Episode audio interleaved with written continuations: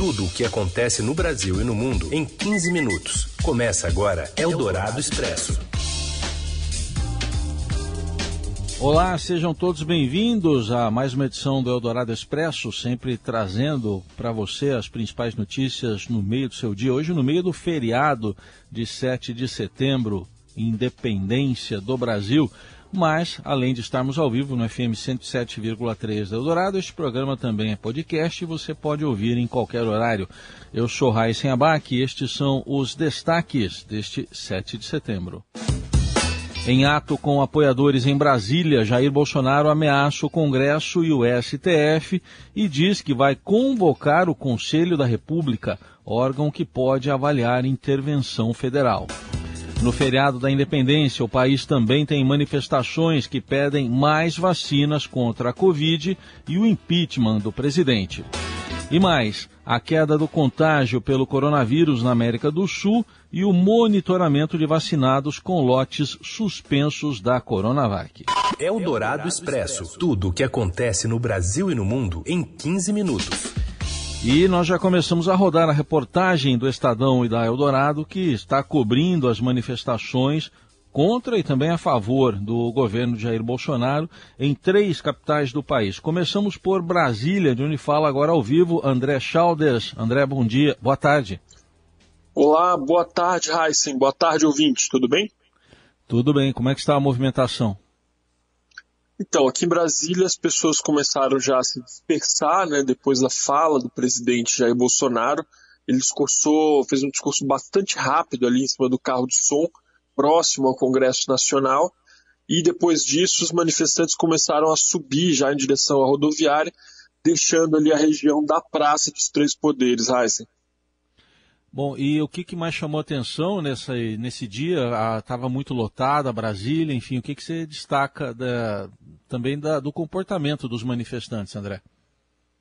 Então, é, o tempo está meio tenso em Brasília, né, Raiz? Desde ontem à noite, quando os manifestantes é, romperam o bloqueio que a Polícia Militar do Distrito Federal tinha montado ali na chegada da esplanada, né, os, os manifestantes uh, romperam mesmo esse gradil e aí passaram com uma série de caminhões, de carros, etc., que a princípio não seriam permitidos na esplanada, né? Então ontem à noite também teve carreata, teve uma série de, de acontecimentos aqui na cidade.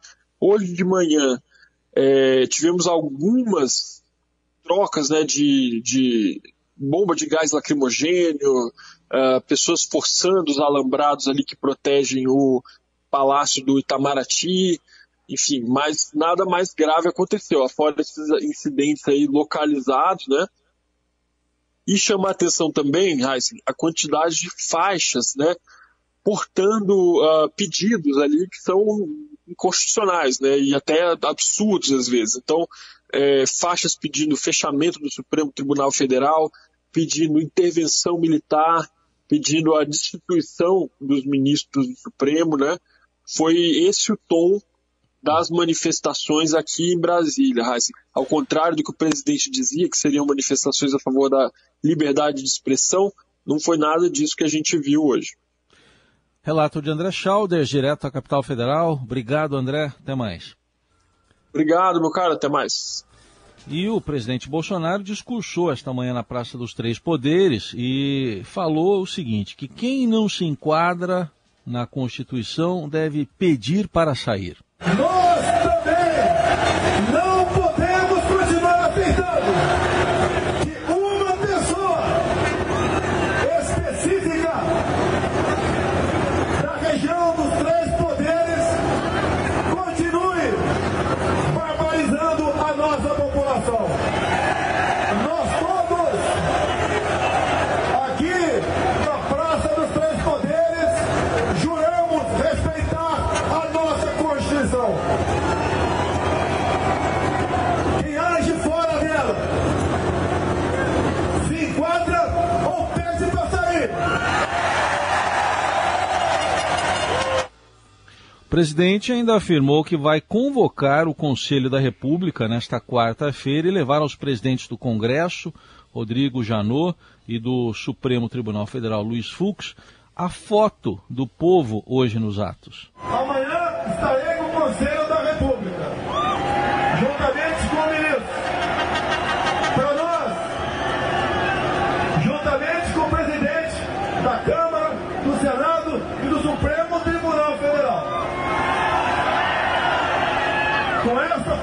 guias de vocês, mostrar para onde nós todos devemos ir.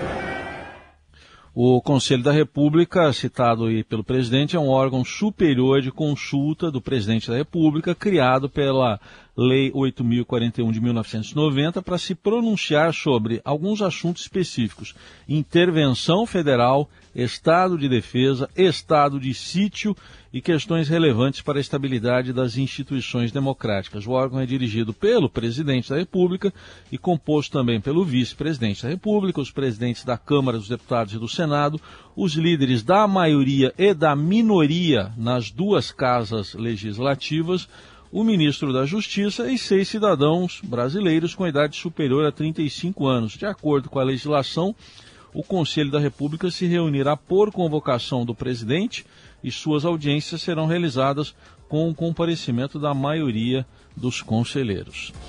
Bom, vamos continuar movimentando a reportagem, agora falando da capital federal.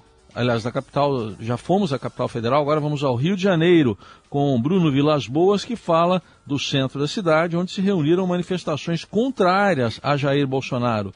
Bruno, boa tarde. Boa tarde. Aproximadamente 20 mil pessoas participaram de um ato contra o presidente Jair Bolsonaro aqui no centro do Rio de Janeiro, neste feriado de 7 de setembro. Essa estimativa de público é dos organizadores. A Polícia Militar não apresentou uma estimativa própria de participantes aqui do ato. Os manifestantes começaram a se concentrar por volta das 9 horas na Rua Uruguaiana, na esquina com a Avenida Presidente Vargas, uma das principais vias aqui do Rio de Janeiro. Além de palavras de ordem contra o presidente, os manifestantes apresentaram uma pauta diversa, como mais saúde, mais educação, contra privatizações e a favor da democracia. Eles também tinham bandeiras de partidos políticos, centrais sindicais, movimentos estudantis, entre outros. O ato começou uma caminhada por volta das 11 horas pela Avenida Presidente Vargas, que ficou completamente fechada. Seguiu pela Avenida Rio Branco e terminou na Praça Mauá, na zona portuária da cidade, em frente ao Museu de Arte do Rio. Seis carros de som disponibilizados pelos organizadores foram colocados na Praça Mauá. Políticos, representantes de movimentos sociais se revezaram ao microfone com discursos contra o presidente. A manifestação terminou por volta de meio-dia e vinte. Segundo a Polícia Militar, não houve qualquer registro de ocorrência. Bom, em Copacabana, a cerca de 10 quilômetros da Avenida Presidente Vargas, houve manifestações a favor do presidente também na Avenida Atlântica, que tradicionalmente fecha nos domingos e feriados para lazer. Ainda em Brasília, também houve manifestação contra o presidente Bolsonaro, pedindo impeachment e mais vacinas contra a Covid, na região da Torre de, de TV. E depois do discurso de Bolsonaro, o presidente nacional do PSDB, Bruno Araújo, anunciou que o partido convocou uma reunião de emergência para amanhã para discutir um pedido de impeachment contra Jair Bolsonaro. Mas seguimos rodando a nossa reportagem. Agora em São Paulo, opositores ao presidente estão reunidos no Vale do Anhangabaú, de onde fala agora ao vivo o repórter Gilberto Amêndola. Giba, boa tarde. Boa tarde, Raíssa. Como vai? Tudo certo. Como é que está aí a manifestação? Então, Raíssa, a manifestação é marcada oficialmente para as duas da tarde, né? Mas desde as dez e meia da manhã, a gente já tem um movimento aqui de movimentos sociais, sindicatos, e partidos políticos aqui entre, a, entre o Vale do Anhangabaú e a Avenida São João. Essa é a primeira vez, Raíssa, em 27 anos de existência do Grito dos Excluídos, que a pauta, a manutenção da democracia como pauta, entrará nos discursos e nas falas aqui da, da liderança. Né? Normalmente, a gente tem um Grito dos Excluídos falando sobre fome, sobre desemprego, sobre inclusão das populações excluídas, mas, enfim, esse ano, segundo Raimundo Bonfim, que é coordenador aqui dos movimentos populares, da Frente Brasil Popular, a principal pauta será a defesa da democracia, manutenção da democracia e o fora Bolsonaro. Bom, e aí, eh, em algum momento, alguma preocupação com o policiamento, com a chegada em segurança aí, porque, enfim, manifestantes estão se encontrando por aí, né, pela cidade. Sim, Raíssa, aqui nesse momento, assim, o, o que a gente tem aqui de movimentação, assim, a partir de agora, a presença da polícia começa a ser um pouco mais ostensiva. A gente, na parte da manhã, circulou aqui pelo centro, principalmente nessa área, a gente ainda via poucos carros de polícia, enfim. Agora não, a gente já viu o caminhão do shopping passando, já viu a presença, já é possível acompanhar a presença da polícia aqui no entorno do Vale do Anhangabaú. Até esse momento, a gente não tem nenhuma, é, nenhuma ocorrência assim grave, nada aconteceu aqui na região central, na região da, do Vale do Anhangabaú, onde se concentra a manifestação. É claro que existe, assim, por parte de muitas pessoas que até que é, já vieram conversar aqui com a gente e tal, uma curiosidade, uma apreensão em relação ao que acontece na Avenida Paulista, né? O horário em que o presidente vai discursar, se lá já começou ou não, se existem barreiras assim, acesso entre o centro e a Avenida Paulista. Esse é um tema que está no ar aqui, mas por enquanto, é, antes do início das manifestações aqui, tudo tranquilo, a presença de manifestantes começa a crescer. A gente ainda não tem um número muito expressivo, mas a tendência é que a gente tenha uma São João quase lotada. Muito bem. Gilberto Amêndola, falando direto do centro de São Paulo. Obrigado, Giba. Bom trabalho.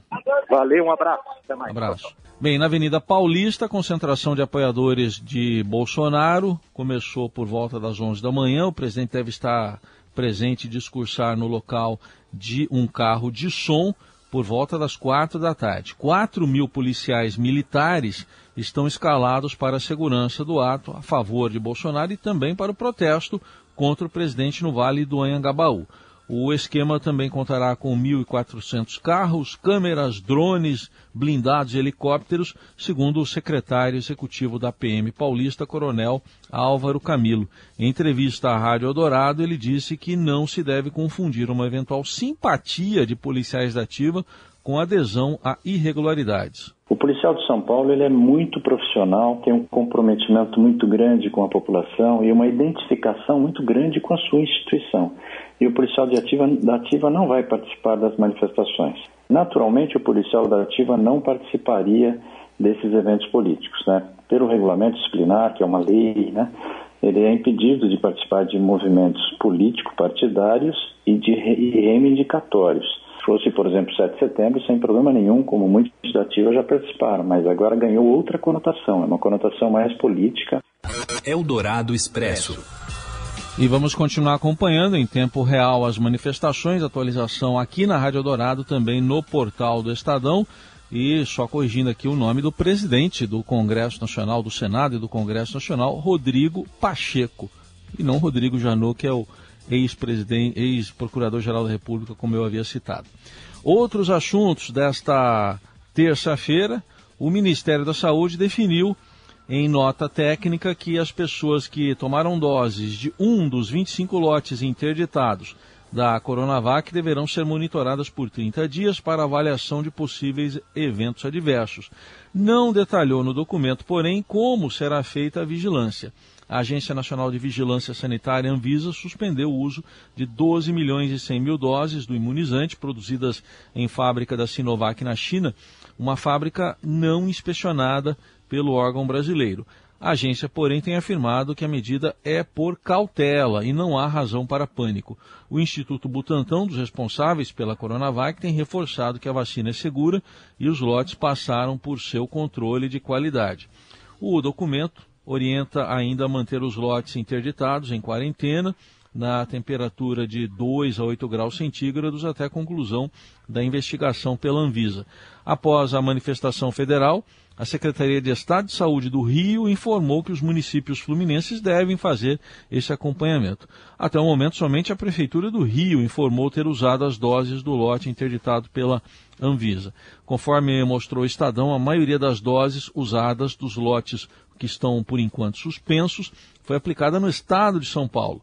Autoridades paulistas disseram ter usado cerca de 4 milhões de unidades das remessas interditadas e não registrado qualquer evento adverso.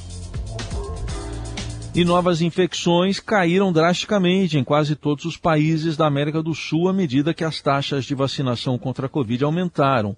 O alívio foi tão rápido, mesmo com a variante Delta causando estragos em outras partes do mundo, que os especialistas ainda não conseguiram explicar as razões do novo cenário. Não houve nenhuma nova varredura ou medidas de contenção em grande escala na região, embora alguns países tenham imposto controles de fronteira rígidos. Um fator importante na recente queda nos casos, dizem os especialistas, é a velocidade com que a região finalmente conseguiu vacinar as pessoas. Os governos da América do Sul, em sua maior parte, não enfrentaram a apatia, a politização e as teorias da conspiração em torno das vacinas, eh, que deixaram grande parte dos Estados Unidos vulneráveis à variante Delta altamente contagiosa. No Brasil, que teve uma implantação lenta e caótica da vacinação, quase 64% da população recebeu pelo menos uma dose de imunizante, índice que supera o dos Estados Unidos. Isso levou o presidente Jair Bolsonaro, que inicialmente havia semeado dúvidas sobre as vacinas, a se gabar no mês passado, afirmando em post no Twitter que o Brasil tem um dos melhores desempenhos em vacinação no mundo. No Chile e no Uruguai, mais de 70% da população foi totalmente vacinada. Na semana passada, a queda nos casos levou a ONU a fornecer uma projeção mais otimista do crescimento econômico na região. Espera-se agora que as economias na América Latina e no Caribe cresçam 5,9% este ano, um leve aumento na estimativa de 5,2% de julho. Você ouve Eldorado Expresso. O Corinthians busca uma nova vitória no Brasileirão, agora contra o Juventude, hoje à noite em São Paulo. Mas mais informações com Rafael Ramos. Olá, boa tarde. Em franca ascensão no Brasileirão, depois de um péssimo início de campeonato, o Corinthians busca nesta terça-feira, às nove e meia da noite, em Itaquera, a sua quarta vitória consecutiva na competição. O adversário será o Juventude e a equipe é favorita devido aos últimos resultados que vem obtendo no campeonato nacional. A grande expectativa fica em torno da possível estreia de Roger Guedes, terceira grande contratação da equipe para esta temporada, depois de Juliano e Renato Augusto. A Fiel, no entanto, terá que esperar um pouco ainda mais para ver o William reestrear pelo Corinthians. O jogador que veio da Inglaterra ainda precisa se recuperar fisicamente, por isso não foi relacionado para o jogo desta terça-feira à noite contra o Juventude em Itaquera. Bom, ainda sobre as manifestações contra a favor do presidente Bolsonaro, ele anunciou, como mostramos há pouco, que vai convocar o Conselho da República, que é um órgão aí para deliberar sobre ações mais duras que são previstas em lei. O detalhe é que dois dos integrantes desse conselho dizem não saber dessa convocação e pelo menos até o início da tarde desta terça-feira não foram comunicados. São eles o presidente do Senado e também do Congresso como um todo, Rodrigo Pacheco, e o presidente da Câmara dos Deputados, Arthur Lira. E o PSDB divulgou uma nota convocando reunião de emergência para amanhã. Diz o texto que o presidente do PSDB, Bruno Araújo, convoca reunião extraordinária da executiva para esta quarta-feira, para, diante das gravíssimas declarações do presidente da República no dia de hoje, discutir a posição do partido sobre a abertura de processo de impeachment e eventuais medidas legais, é o que diz a mensagem do PSDB. A cobertura, especialmente dos atos contra e a favor do presidente Jair Bolsonaro, neste dia que seria o da comemoração da independência do Brasil, você continua acompanhando nas plataformas do Estadão. Eldorado Expresso fica por aqui. Um bom feriado para você. Até mais. Você ouviu Eldorado Expresso tudo o que acontece no Brasil e no mundo em 15 minutos.